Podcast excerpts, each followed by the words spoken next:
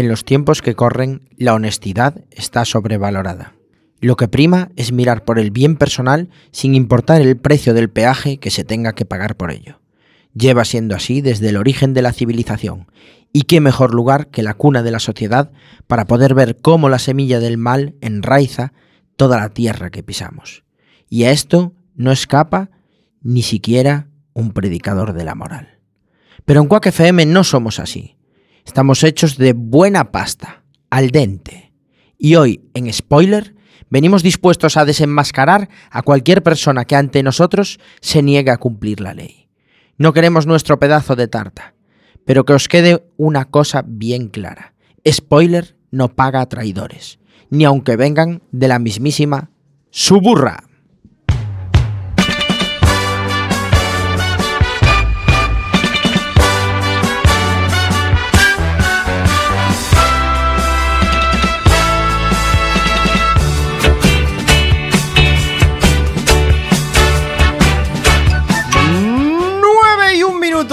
La noche de este martes 13 de noviembre, martes de series, martes de spoiler.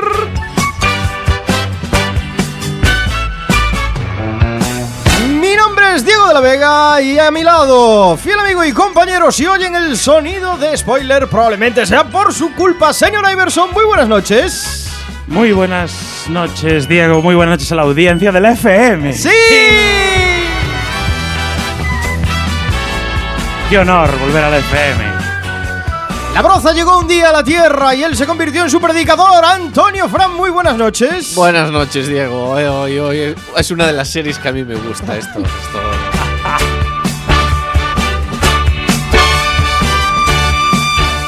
Nuestro community manager, el hombre en las redes sociales, él es Chema Casanova. Muy buenas noches. Muy buenas noches, Diego. Hoy nos llevamos en los suburbios aquí romanos, ¿eh?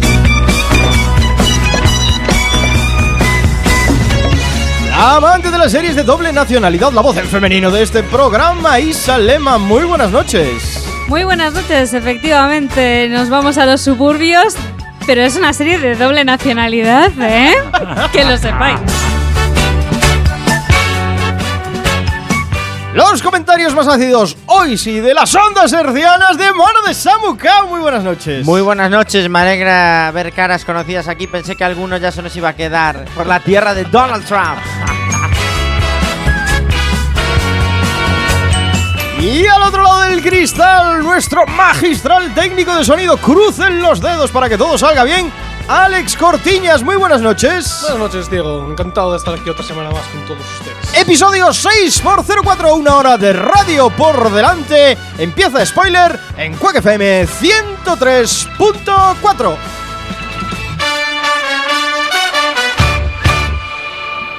Si el fundido a negro de los soprano te dejó blanco, Si el final de Perdidos te dejó patidifuso, Si eres de los que cree que Jack Bauer debería presentarse a presidente de los Estados Unidos, este es tu programa. spoiler en Quack FM.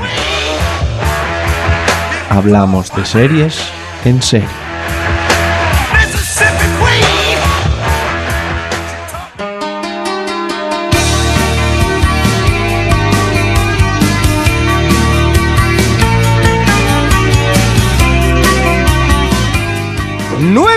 4 minutos de este martes de series en Quack FM, Radio Comunitaria de A Coruña, que vuelve a emitir desde el pasado 1 de noviembre en el 103.4 de la FM. Quack FM y Spoiler han vuelto al dial coruñés para traerte la programación más irreverente de la radiodifusión después de haber ganado un recurso contencioso administrativo a la Junta de Galicia.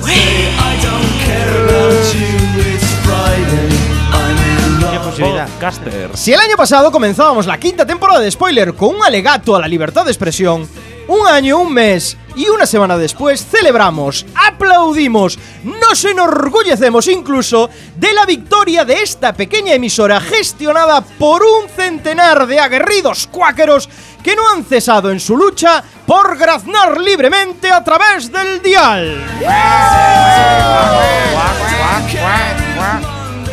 Así el Tribunal Superior de Justicia de Galicia daba la razón a Quack FM y reconocía que la Junta había vulnerado nuestro derecho fundamental a la libertad de expresión y comunicación, como reconoce el artículo 20 de la Constitución española. David ha vencido a Goliat y los tribunales de justicia le han reconocido a esta emisora una garantía temporal de emisión, al menos hasta que se regule adecuadamente la concesión de licencias para emisoras de radios comunitarias sin ánimo de lucro.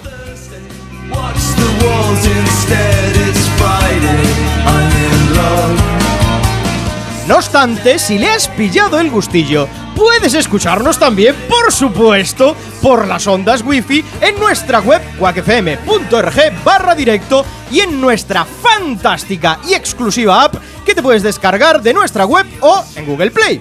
También puedes volver a escuchar nuestros podcasts en el blog spoiler.quackfm.org y si eres de los fasters, en el repositorio de Quack FM, quackfm.org barra radioco barra programmers barra spoiler. Programmers. Eh, ¿Qué broma es esta? Eh, poned radioco spoiler y lo petáis. Y ahora sí, a los fans incondicionales que quieren emocionarse con nosotros en este regreso a la FM, por favor, redes sociales, Twitter, Facebook, Google Plus y nuestras favoritas, WhatsApp en el 644 737303 644 737303 Telegram para los raritos y en el chat en rigurosísimo directo quackfm.org barra directo. Diego, una pregunta. ¿En la página de la Junta han puesto algún enlace directo para poder pinchar y escuchar Quack FM? Spoiler. Deberían, deberían.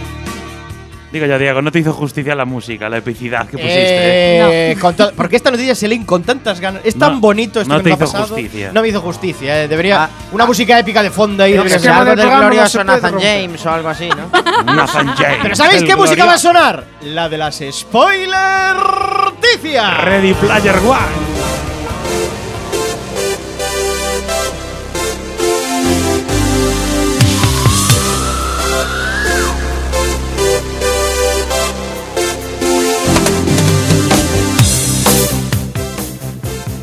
Antonio Fra, hoy tenemos eh, malas noticias desde California. Bueno, por una Joder. parte es buena y por otra mala. La, la- la buena es que vamos a hablar de Westworld.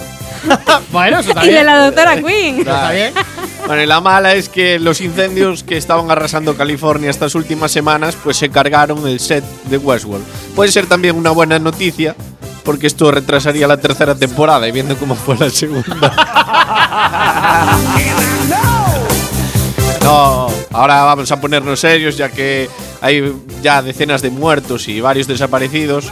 Y actores millonarios que perdieron sus mansiones. Sí, Esos son los que más ver, pena nos dan. El- eh, como, como diría Carmen Lomana, la crisis afecta más a los ricos porque son los que tienen algo que perder. Exacto. Nada, decir que eso, que, los- que el set de Westworld se ha visto arrasado por los incendios eh, que, que hemos visto estos, estas últimas semanas en las noticias que ha habido en California. Y eh, todavía de momento se desconocía el alcance de todos los daños causados, pero al menos la, la icónica iglesia esta de Westworld queda en- sabe, sabemos que está en pie. Ah, Todo lo bueno, demás ah, bueno. se espera que, que esté bastante arrasado por las llamas.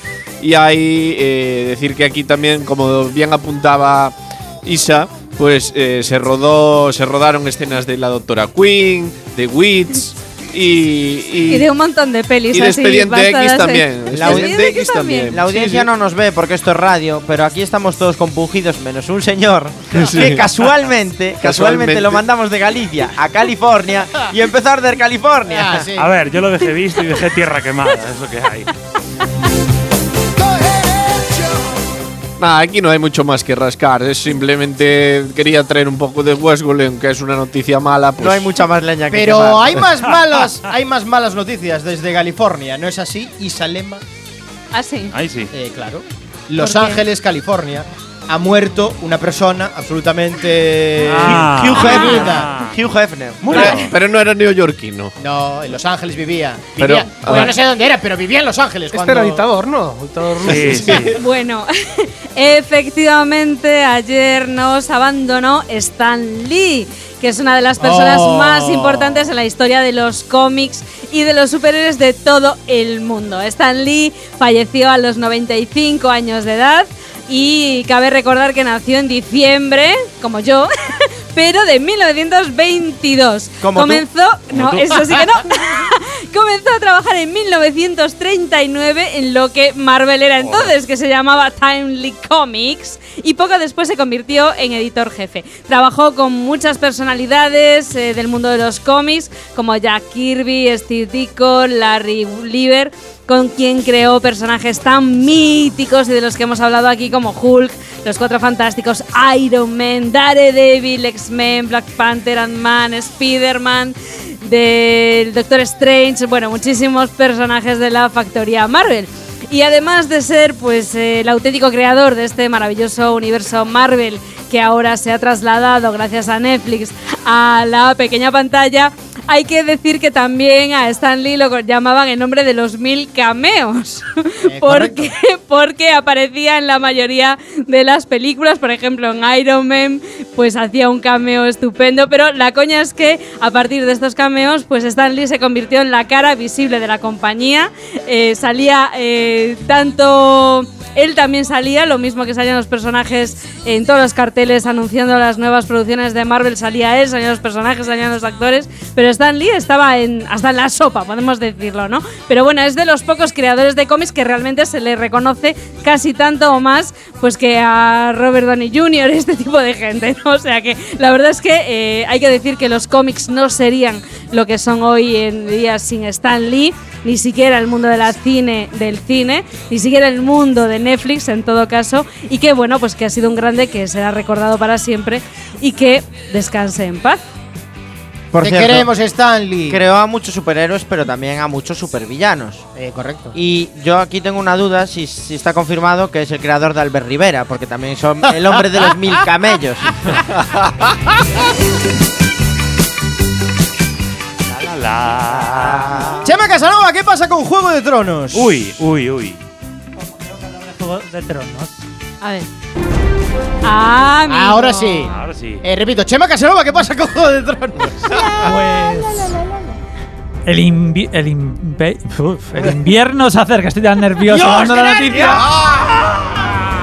Y Juego de Tronos regresará en abril. Oh, O sea, en primavera.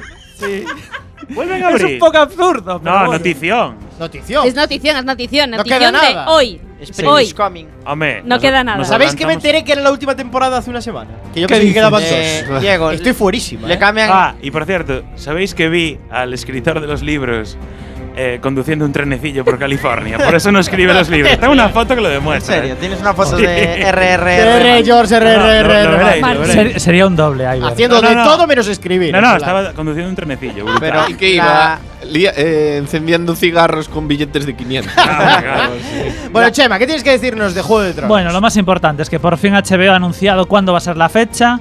Va- eh, la batalla por los siete reinos llegará el, el en abril de 2019 y constará de seis episodios. Ya tenemos la cifra, ¿no? Solo quedan seis episodios de Juego de Tronos. Esa, Esto es increíble. ya la, esa ya la conocía. Claro, estábamos esperando porque HBO publicó un pequeño adelanto, pero bueno, ha sido un poco fiasco porque más que nada son una recopilación de los momentos más épicos de las siete temporadas anteriores. Cada batalla, cada traición, cada riesgo, cada pelea, cada sacrificio, cada muerte, todo lo que fue hecho por el trono, ¿no? Entonces, bueno, esta octava temporada, según los responsables de la serie, veremos la batalla más épica que se haya creado para cine o televisión. Así que bueno, iros preparando. Ya fue bastante Bueno, épica bueno. la anterior.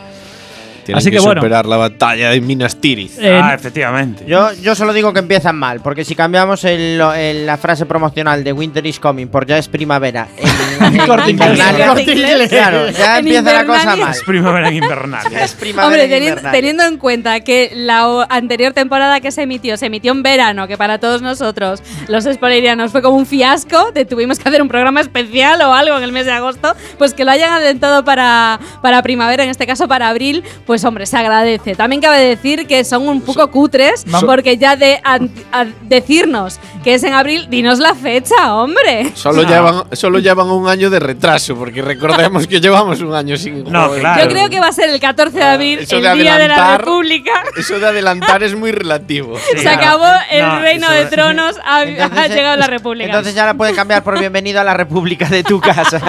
Yo debo reconocer que tenía mucho hype, pero ahora ya estoy Se, fue- aflojando. se vino abajo. Se vino Juego de abajo. Tronos. se La vino última abajo. temporada fue mucho bajón. Y de ¿No hecho, lo tengo las expectativas tan bajas que espero que me guste.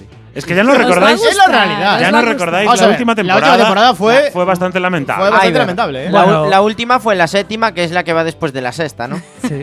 Sí. No le Eh, aplicaron la eh, navaja. Navajita y para abajo. La baja de Samu no aplicada y para abajo. No, Pues no. ¿sabéis, ¿sabéis qué os digo? Yo creo que los productores estuvieron escuchando atentamente todas nuestras críticas desde Spoiler, por eso se han tomado casi dos años para producir una muy buena temporada y terminar en lo más alto. Yo creo que sí que esta nueva temporada va a ser buena, buenísima, pero es que, o sea, compen- compilarlo todo en seis episodios le va a costar un mundo. Es más, yo creo que vamos a tener que ir a verla al cine o Bueno, a algo ver, así. realmente ya no, queda, ya no queda tanto. No, no, pero es que esto es lo que chungo. O sea, ya es la premonición. Seis episodios van a ir a toda pastilla como la anterior temporada, Claro, contando es que todo sí, muy rápido. es eh, muchos efectos especiales y va a caer en la misma tónica que la anterior temporada. Y van a ser más largos.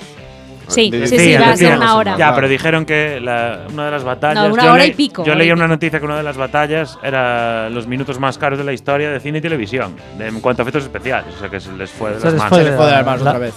Yo tengo ganas de que llegue porque en cuando termine estoy convencido de que el George R.R.R. Martin va a sacar los dos, dos últimos libros así. ¡Pa! Y dice, todo eso que habéis visto es una patraña. Aquí tenéis la verdad. Lo que pasó de verdad. Lo que pasó de verdad está en los libros. Y si queréis, pagadme a mí ahora otra vez. Exacto. Bueno, cerramos aquí las spoiler noticias y es momento, como no, del piloto.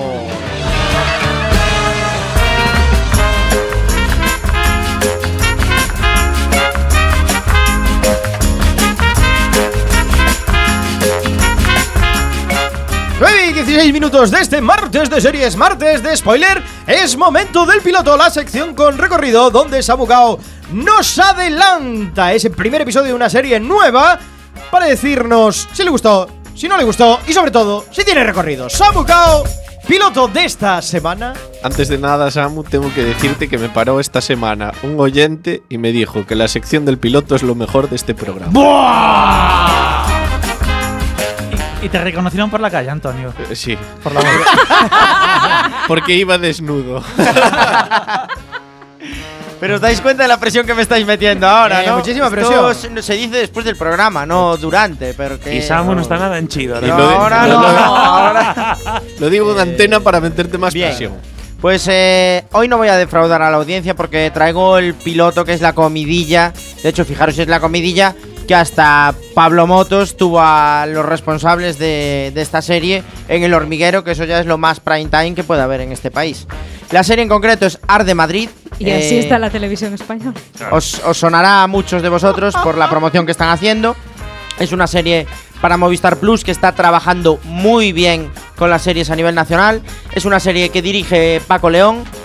La ha creado con su mujer. Y él la dirige y la protagoniza junto con Inma Cuesta, que ya solo por Inma Cuesta merece la pena verlo.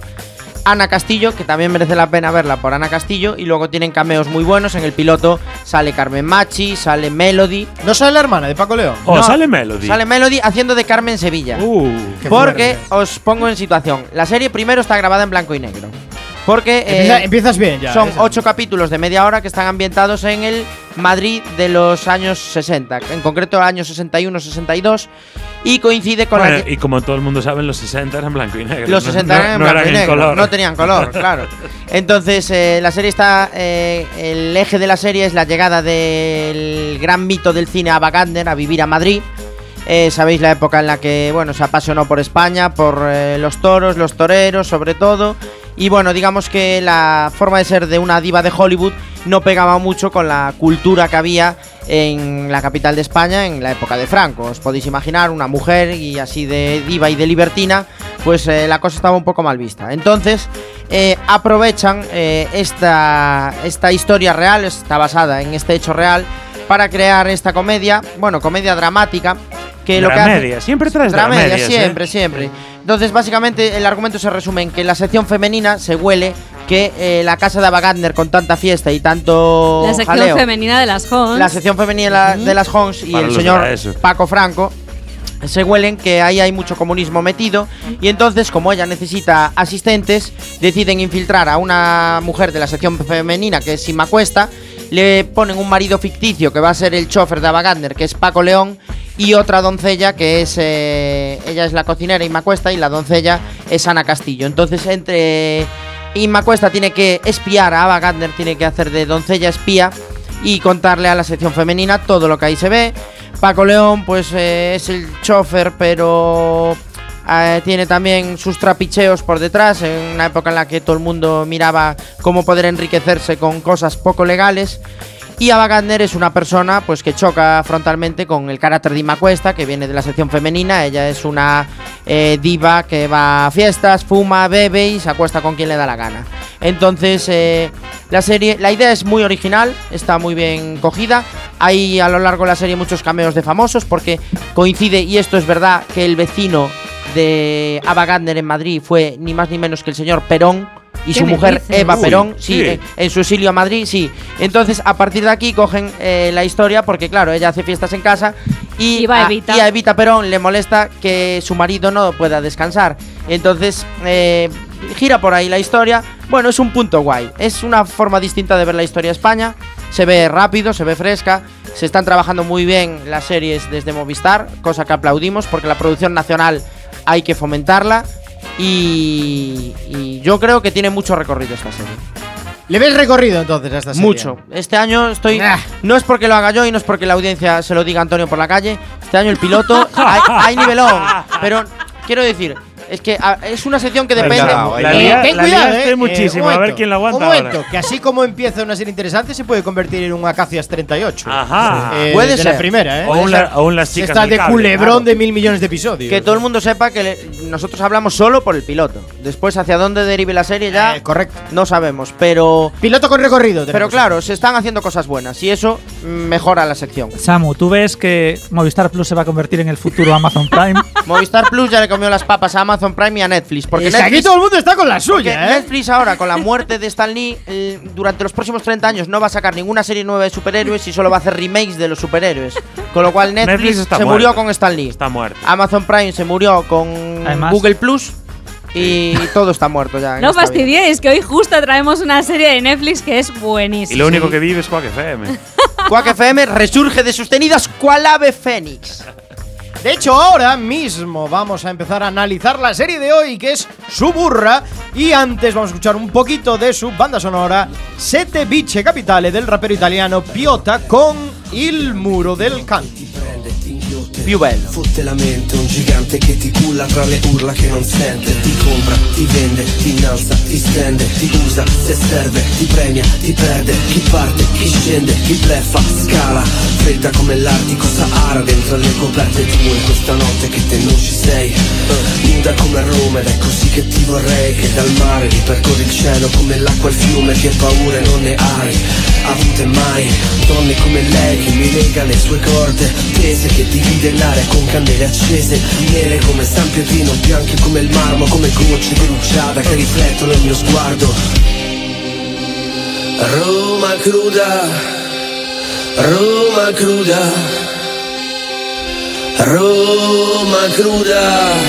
Nuda come la bellezza, grande come Roma Santa e dissoluta Roma ama e non perdona. Roma te divora come in barracuda Roma nuda, nuda, nuda. Nuda come la bellezza, grande come Roma Santa e dissoluta Roma ama e non perdona. Roma te divora come in barracuda Roma nuda, nuda, nuda Levante, ponente, maestrale, scirocco, le rose, i venti, respiro, rintocco, mi blocco, tramonto, palazzi fino al mare, sette vizi capitale, sembra di affogare, nel bianco e nero un ricordo che non m'appartiene, in mezzo a canti di sirene, fredde come iene, dove sete di vendetta, veste e sete su misura, Roma benedetta, a volte Cristo, a volte Giuda, Roma barbara e cultura, DNA complesso, Roma è così che fa, seduce dall'ingresso, triste come un tango, tra l'oro e il fango, palco Nome è un passa due volteggiando sull'asfalto Nome è un volto stanco di Madonna con le lacrime Gelosa, invadente Custode d'anime, curiosa, indolente Infedele, preghiera Roma, mani infami dentro l'acqua santiera. Nuda come la bellezza grande come Roma Santa e dissoluta Roma ama e non perdona Roma te divora come in barracuda Roma nuda, nuda, nuda. Nuda come la bellezza grande come Roma Santa e dissoluta Roma ama non perdona Roma te divora come in barracuda Roma nuda, nuda, nuda Todas las novedades de Spoiler Quack FM también en las redes sociales. Búscanos en el Facebook, Twitter y Google Plus, nuestra red social favorita. Y escucha nuestros podcasts en la web spoiler.quackfm.org. Here comes the sun. Do-do-do. Here comes the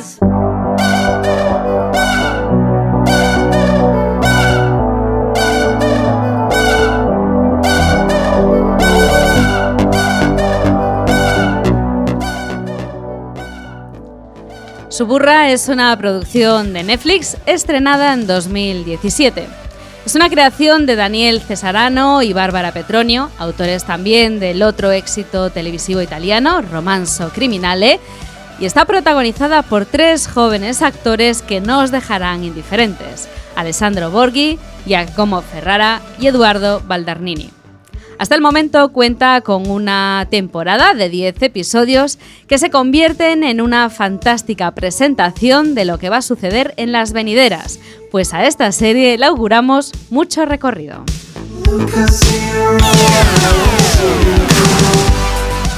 Suburra está inspirada en un escándalo real que ocurrió en la ciudad eterna en los años previos a la caída del régimen de Silvio Berlusconi, donde la corrupción era un modus operandi habitual en las altas esferas, pero donde el crimen organizado operaba de manera un poco más discreta que las mafias napolitana o siciliana de la época.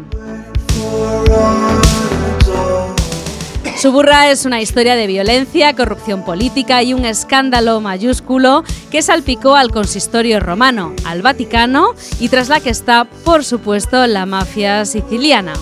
Pero sobre todo, Suburra es la historia de la complicada relación de tres jóvenes que por avatares de sus peculiares vidas deben de trabajar juntos a pesar de que por su procedencia tenían que ser eternos rivales.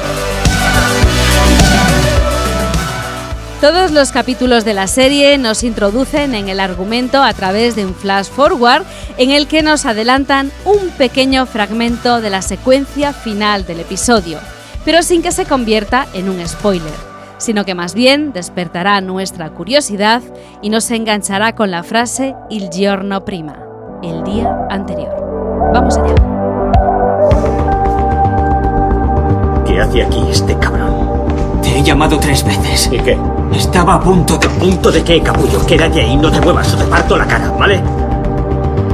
Estoy hasta los huevos. Lárgate de aquí, gitano de mierda. Perdona, ¿no te lo han dicho? ¿No te han dicho que voy donde me sale de la polla? Eso será si yo quiero. ¿Quién es este? Eh, ¿Cuánta mierda se ha metido? Así es la mierda esa que vendes tú.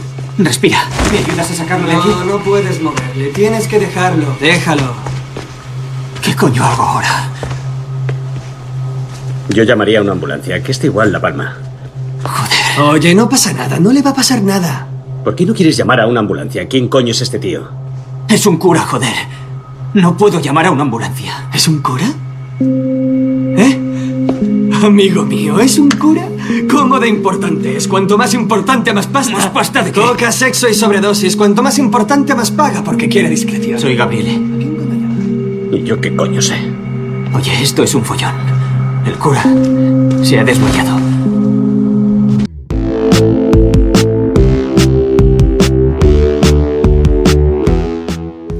Acabamos de escuchar uno, una de las primeras escenas de la serie, que nos traslada a una casa reconvertida en la bacanal sexual privada de uno de los curas más influyentes del Vaticano, presidente de una comisión patrimonial que toma decisión sobre el destino de los bienes del Estado Vaticano.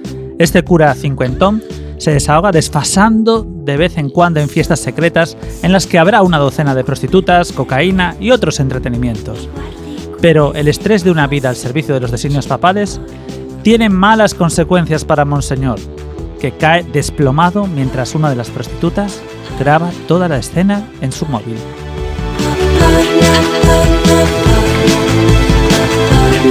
¿Estás espiando? Yo no me meto en nada, tranquilo. ¿Qué tienes ahí? Te he dicho que no me meto en nada, no te metas Déjame tú. ver. ¿Estabas grabando un vídeo? Oye, dame el teléfono. Le ibas a pedir dinero, puta. No te muevas. Esta noche nos vamos a divertir. No le pasaba mal el cura.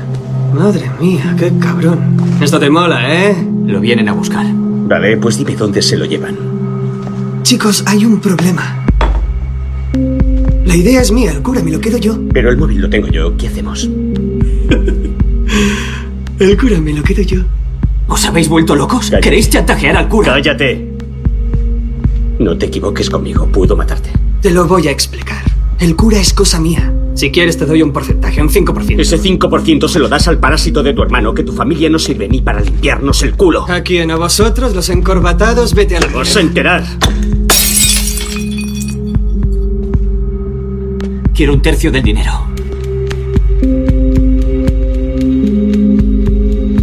Contigo acabo luego. No lo he entendido. ¿Qué has dicho? Chantajeamos al cura, pero quiero un tercio del dinero.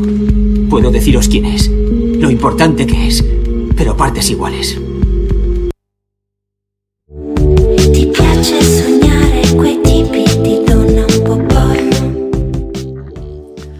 En esta fiesta se encuentran nuestros tres protagonistas, Aureliano, Espadino y Gabriel. Los dos primeros son dos insignificantes traficantes de droga que representan a dos de las familias criminales más peligrosas de Roma. El tercero, Gabriel, el organizador de la fiesta, es un joven universitario que no quiere dejar pasar la oportunidad de chantajear al cura y sacarse un buen dinero con el arreglo. Los tres no tardan ni cinco minutos en orquestar un chantaje que será el pistoletazo de salida de una trama de infarto. Cierra la puerta. ¿Qué haces con eso? Yo nada. Tú vas a matar a la puta. No, yo no voy a matar a nadie. ¿Ah, no? ¿Quieres llamar a tu padre? ¿Le preguntas cuánto te caerá por tráfico de estupefacientes y chantaje? Coño, tiene que haber otra manera, ¿no? Nos vio la cara, no hay otra manera.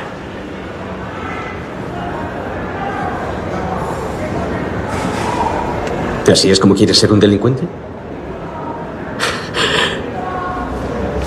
Quédate aquí y vigila. Si me detienen por asesinato, serás mi cómplice. Será mejor que estés aquí cuando vuelvas, si no te iré a buscar. Y verás lo que es bueno.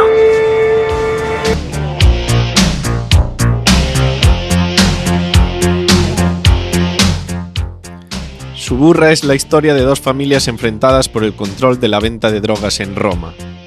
La serie describe cómo unos y otros tienen distribuido el campo de juego y que a pesar de pequeños enfrentamientos y escarceos, la familia Adami dominará Ostia, mientras la familia gitana de los Anacleti tienen negocios en varios, en varios barrios romanos. Pero pronto veremos que tanto Aureliano Adami como Alberto Anacleti Spadino trazan planes al margen de su familia y tienen poco interés en trabajar bajo el liderazgo familiar. Para ambos, el lucrativo chantaje al cura será una vía para alcanzar mayor autonomía dentro de sus respectivos clanes familiares.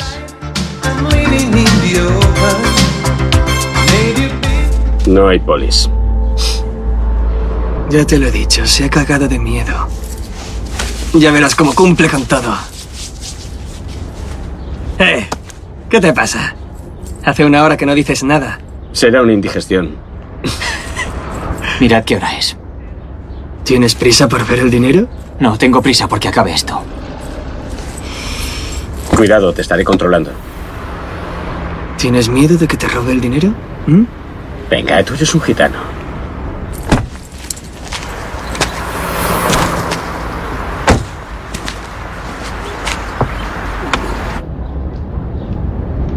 No os entiendo.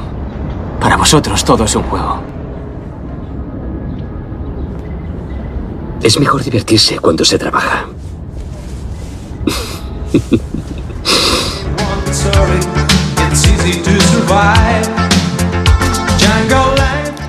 Tanto para Aureliano como para Espadino, la violencia, la infracción de las normas y tomarse la justicia por la mano están a la orden del día, y la vida humana vale bien poco. Sus deseos y ambiciones estarán por encima de casi cualquier cosa, salvo la familia. A veces, parece que sus personajes están un poco sobreactuados, pero también representan el descontrol y los extremos a los que es capaz de llegar el ser humano cuando no existen reglas ni valores morales que impongan límites a sus comportamientos.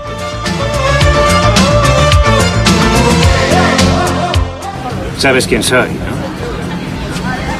¿no? Menos mal. Así evitamos presentarnos y vamos al grano. Caminemos un poco. ¿Sabes?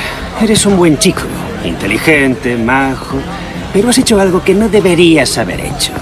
Te has puesto a vender pastillas en el gimnasio del samurái. ¿En qué estabas pensando? Hay que joderse. Y él ya sabes cómo es, ¿no? Se lo ha tomado mal. Se ha cabreado bastante. Quería que le pagases por los daños con intereses. Pero como es una persona generosa, solo quiere 20.000 euros. ¿Cómo que 20.000 euros? He vendido 500 euros de pastillas. ¿Estás loco? ¿Cómo se te ocurre? Primero, cuando te digo algo, tú te callas. Segundo, tienes 24 horas para traerme el dinero. ¿Entendido? Sí. Eh, Sí. ¿Lo has entendido? Ahora ve a divertirte. ¡Vamos!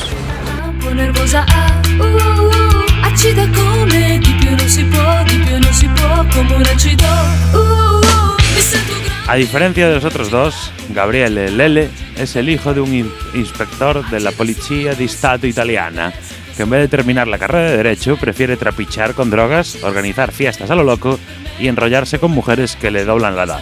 Vaya, un showtime que le llaman. Pero esta trayectoria de éxitos se verá truncada cuando comete el error de vender droga en uno de los locales de El Samurai, una infracción que deberá pagar con muchos intereses, si no quiere jugarse la vida. Una situación límite de la que le será imposible escapar. Podríamos decir que Aureliano, Alberto y Gabriele trazan una peculiar sociedad en la que tienen poco que ganar, pero mucho que perder.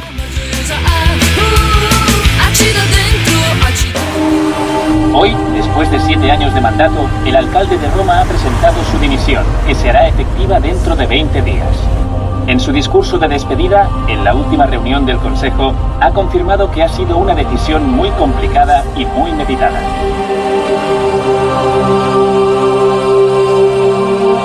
El alcalde saliente ha recordado que el respeto por los electores y por los ciudadanos de Roma siempre ha sido su principal prioridad.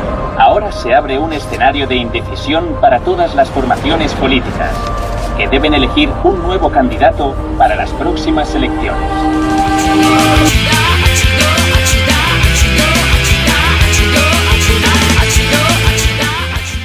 La serie aborda un momento político significativo, la dimisión del alcalde di Roma y la celebración de las nuevas elecciones en el consistorio.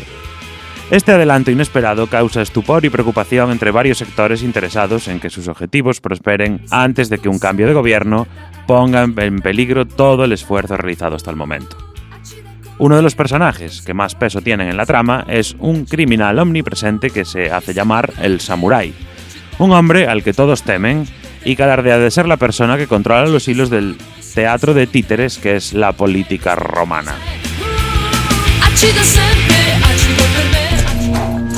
El alcalde ha dimitido y yo voy a reunirme ahora con el consejo. ¿Y qué? Han aprobado el plan de zonificación, pero para saber quién se va a forrar con él.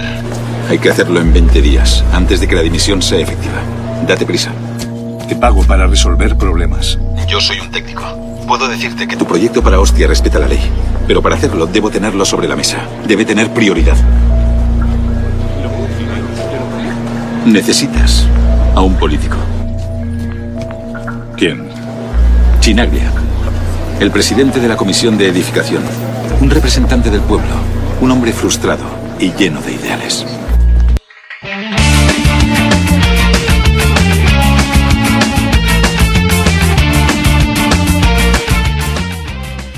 Samurai tiene una agenda apretada.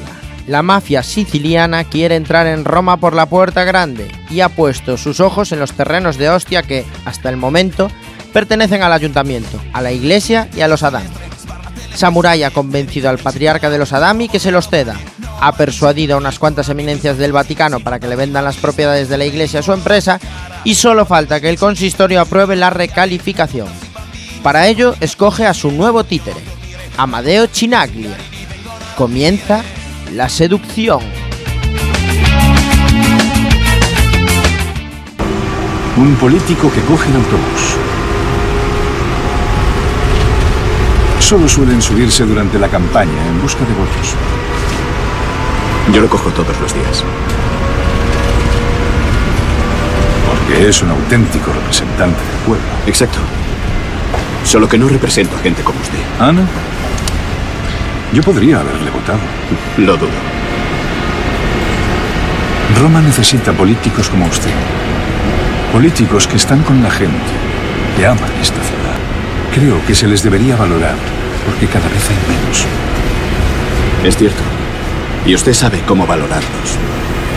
Pero ¿qué quiere? A cambio. Usted y yo queremos lo mismo. Lo mejor para Roma. E non soltanto giostre, furti o baracconi La grande maggioranza non sa che stiamo parlando Di gente che ha deciso di vivere viaggiando Ma noi,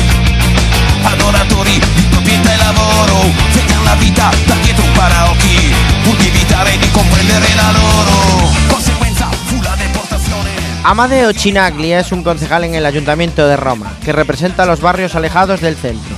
Se ve a sí mismo como un hombre de principios íntegros, un representante del pueblo, que todavía viaja en autobús y que no ha prosperado políticamente porque ha rechazado la sucia lucha política habitual dentro de su partido.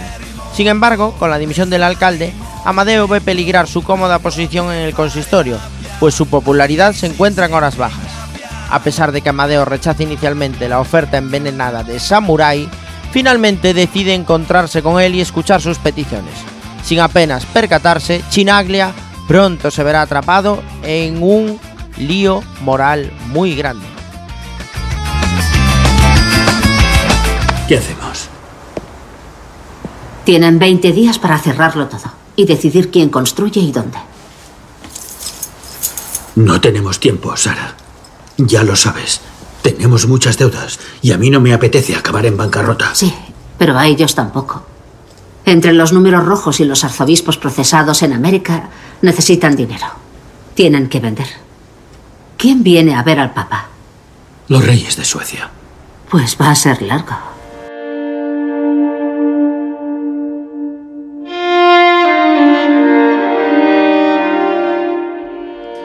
Desde el ático de Sara Monaski se contemplan las maravillosas vistas de la Basílica de San Pedro.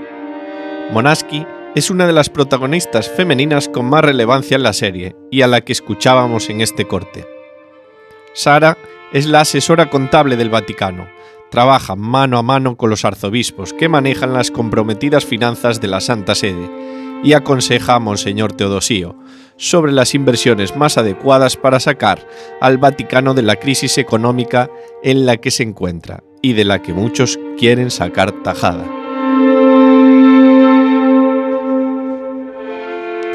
Monseñor, disculpe. Pero creo que lo mejor es que el aplazamiento no sea demasiado largo. El alcalde acaba de dimitir y... Ya lo sé. Pero como ha dicho usted también, hay que valorar a qué empresa se los vendemos. Si al consorcio o a Edilciño, con participación de su marido. Claro. Tal vez una noche, sin tener que pensar en nada, podría ayudarlo a acelerar esas decisiones. Podría ser esta noche. ¿Esta noche? ¿Por qué no? Me avisará. Yo me ocupo. This big M1 right here holding it down for my people army crew. International African Revolution in the house. Sara Monaski también tiene su propia agenda. Su marido, un insulso diplomático, la presiona para que, Monseñor Teodosio les venda los terrenos de Ostia. Sí, exactamente, los mismos tras los que anda el samurái. Sara es una mujer ambiciosa que cuenta con muchos recursos. Si tiene que persuadir a Monseñor Teodosio de que la empresa de su marido es la oferta más adecuada, pues coge el móvil, llama a su examante Gabriele Lelle y le pide que organice una orgía con las mejores putas y la mejor coca de Roma. Y todo esto en apenas 12 horas. Y Lelle le proporciona un buen showtime. Y así comienza esta historia.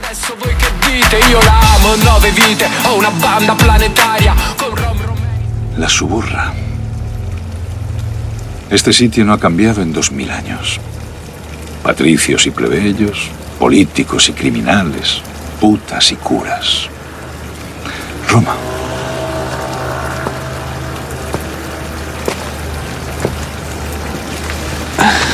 Pero ahora aquí viven los ricos. Suerte que me ha llamado. Quiero ayudarle a encontrar su lugar en este mundo.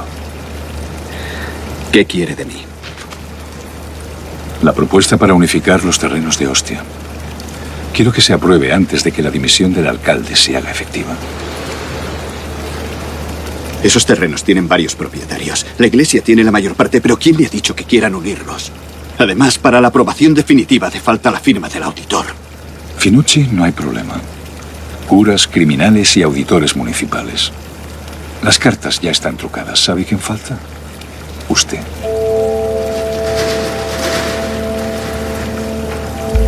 ¿Qué quiere? ¿Ha venido sin saber qué va a pedirme? Entonces no me equivocaba. ¿Qué coño quiere decir? Usted es como un niño grande que quiere que le aprecien, pero descubre que en el mundo de los mayores hay otras reglas y por eso está aquí, para entender cómo funciona. ¿No es así?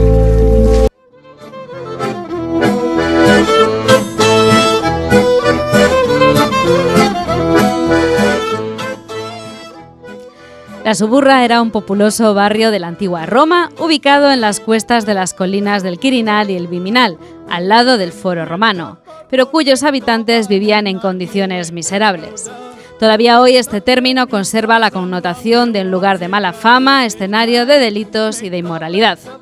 La Suburra, el lugar donde se juntan patricios y plebeyos, políticos y criminales, prostitutas y curas.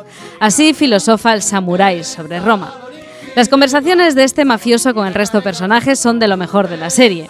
Es un hombre que prefiere seducir y chantajear, pero al que no le tiembla la mano si tiene que matar a quien se interponga en su camino.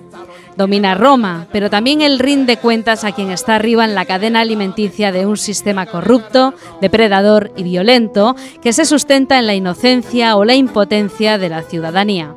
Hoy hablamos de Roma, pero podría ser cualquier ciudad del mundo. Míralos, los ricos de Roma, todos constructores, especuladores. El alcalde ha dimitido y ellos están aquí para discutir el futuro de la ciudad. Un montón de lobos con un hueso. No debe de ser fácil para una mujer estar en una comisión así, en la que se decide sobre las ventas y el dinero del Vaticano. Yo solo soy una auditora, no tengo un papel decisivo. A alguien inteligente como tú le basta con escuchar. Tu marido sabe muy bien que sin ti no sabría cómo moverse. Y también lo saben muy bien los inversores que están detrás de vuestra sociedad. Sobre todo en esta situación. ¿Qué situación? Los terrenos de hostia. Primero los querían todos. Ahora hay una persona que los desea. Una persona a la que toda Roma teme. Por lo que puede hacer. Y sobre todo por lo que puede decir. Creo que la he conocido hoy. Me lo imagino. Estás tratando con la persona que lo ha decidido siempre todo en Roma. Tú puedes decidir si dejas pasar la mano o si te arriesgas y juegas.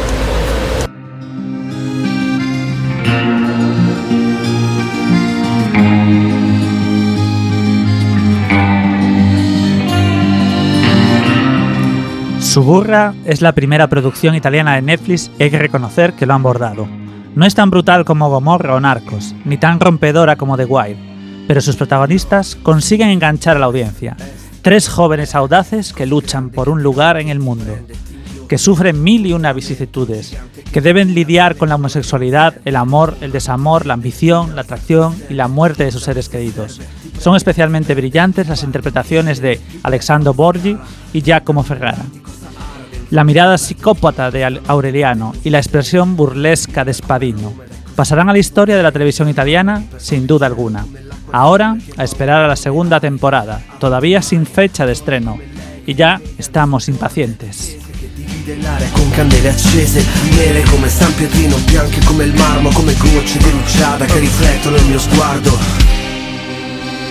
Roma cruda Roma cruda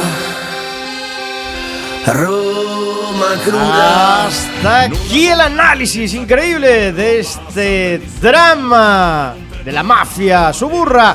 Increíble producción italiana. Increíble, increíble producción italiana. Y como no podía ser de otra forma, vamos con alguna curiosidad, Samucao.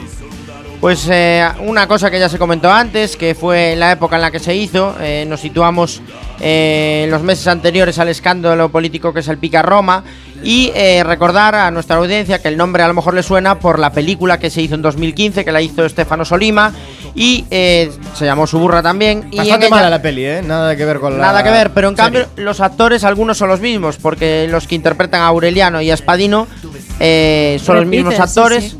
Eh, parece ser que en Italia tienen mejor opinión de la peli que tú y gustó, gustó la actuación que hicieron, entonces decidieron continuar con ellos. Si miras las notitas en IMDb, bastante mala. Serie bastante mejor, ¿eh? Porque en IMDB vota, votas tú y tus amigos.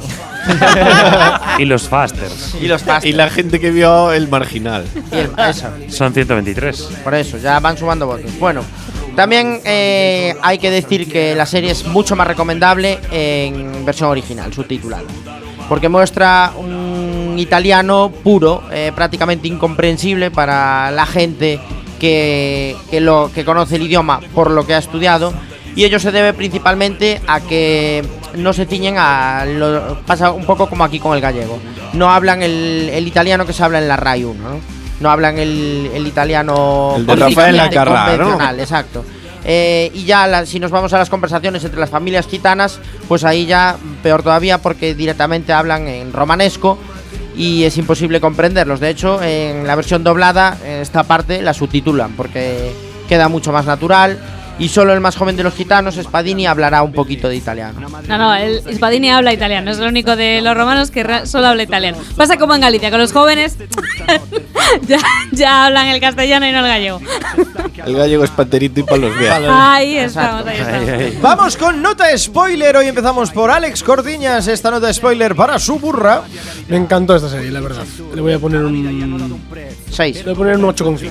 8 y medio. Porque las actuaciones eh, lo mencionasteis durante la durante la exposición y sí que me parecen un poco sobreactuadas, sobre todo Spadino. A mí Spadino me gusta mucho como personaje, pero no me gusta el actor. No me, no me parece que lo haga como debiera ser y pierde mucho por ahí la serie, bajo mi punto de vista. A mí me gustó el resto. Mucho mejores las interpretaciones del marginal, ¿verdad, Alex? Desde luego, desde luego. Chema Casanova, nota spoiler. El 3%. Eh, a mí la serie me gustó mucho, la vimos a toda velocidad. Además, ese ambiente Faster. romano Eres está- faster. Faster. Sí, la vimos, bueno, a 1x. Ah, bueno. que es pues no bastante eres- no rápido. eres- no eres faster, pero entonces. con un casi non-stop, ¿no? Yo le doy una serie de 8 y medio. 8 y medio de Chema Casanova. Antonio Fran. Para mí es una gran serie, un 8. Y eh, me molan las interpretaciones que sean así de sobreactuadas. Es como un cúmulo de, de malas cosas que las juntas y, y so- y sale Y un está gran guay, ¿no? producto. Es como este me programa, encanta. ¿no? Como spoiler. Sí, hay que Sí. reconocer que los italianos sobreactúan bastante. Eh, Entonces, En su vida Su real. vida ¿Sabéis? real es así. ¿Sabéis el episodio este de los Simpsons que le dicen al señor Vance que tiene todas las enfermedades habidas y, que por no haber? se muere pero- de ninguna porque Claro, todas porque- colapsan. Eso, Ese. pues, pues me recuerda un poco esta serie, pero pero es la, o sea, grandiosa. Es de lo que más me ha gustado este año, de lo que he visto. Señor Iverson, nota spoiler. Eh, pues fue una serie que me entretuvo mucho durante el vuelo de vuelta aquí a España cuando volvía de California. Me la vi casi entera Pues, en el oye, avión. Te daba tiempo. Sí, la verdad. No, la vi casi entera, aproveché mucho el tiempo. En Un el avión si- no provocaste ningún incidente con fuego, ¿no? No, no. Un siete y medio le voy a dar. 7,5. Mi nota para su burra es un 8. Me parece súper realista. Chulísima la serie. Eh, increíble producción de Italia en la que tengo fe cero de que saque un producto bueno. pero esta en concreto, una serie para ver, de verdad. Diego, 8. Ten en cuenta que es de doble nacionalidad, que el Vaticano ahí también. Eh, está. bueno, también es verdad. Y Salema, nota. Pues eh, no será la única producción italiana que traigamos a este programa, porque mi estancia en Roma estos meses me ha servido para empaparme de esta cultura. Viste con la curia. Y me ha gustado mucho, mucho, mucho su burra y le voy a dar un 8,75. 8,75. Creo que mejora mucho lo que hemos visto últimamente. ¿Cómo ajustaste ahí? eh? Samucao, nota spoiler. Pues a mí, entre que me encanta Italia, me encantan las series italianas. Y la mafia. Y la mafia. Y yo doy- Roma, y y Roma. Roma, y los curas fornicando, yo le doy un 9. ¡Un ¡Ole! 9! Samucao, perfecto. Le ves recorrido entonces. Hace nota Muchísimo. spoiler 8,3. Y la nota IMDB sobre eh, 4.805 votos, que ya son más que los del Son más marginal. que el marginal. Ya, que su- ya subieron a 10 hoy. Es un 8,1 sobre 10. Así que afinamos bastante. Bastante bien. Tenía que haber bajado un poquito. Yo que me vine arriba.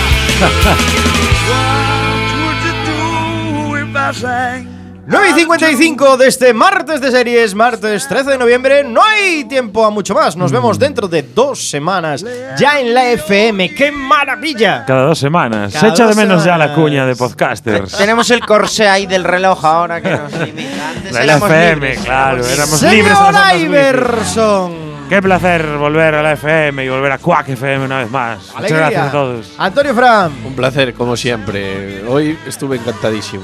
Serión. Chava Casanova. Una pregunta, ¿hoy es el programa 103.4 o cuál es?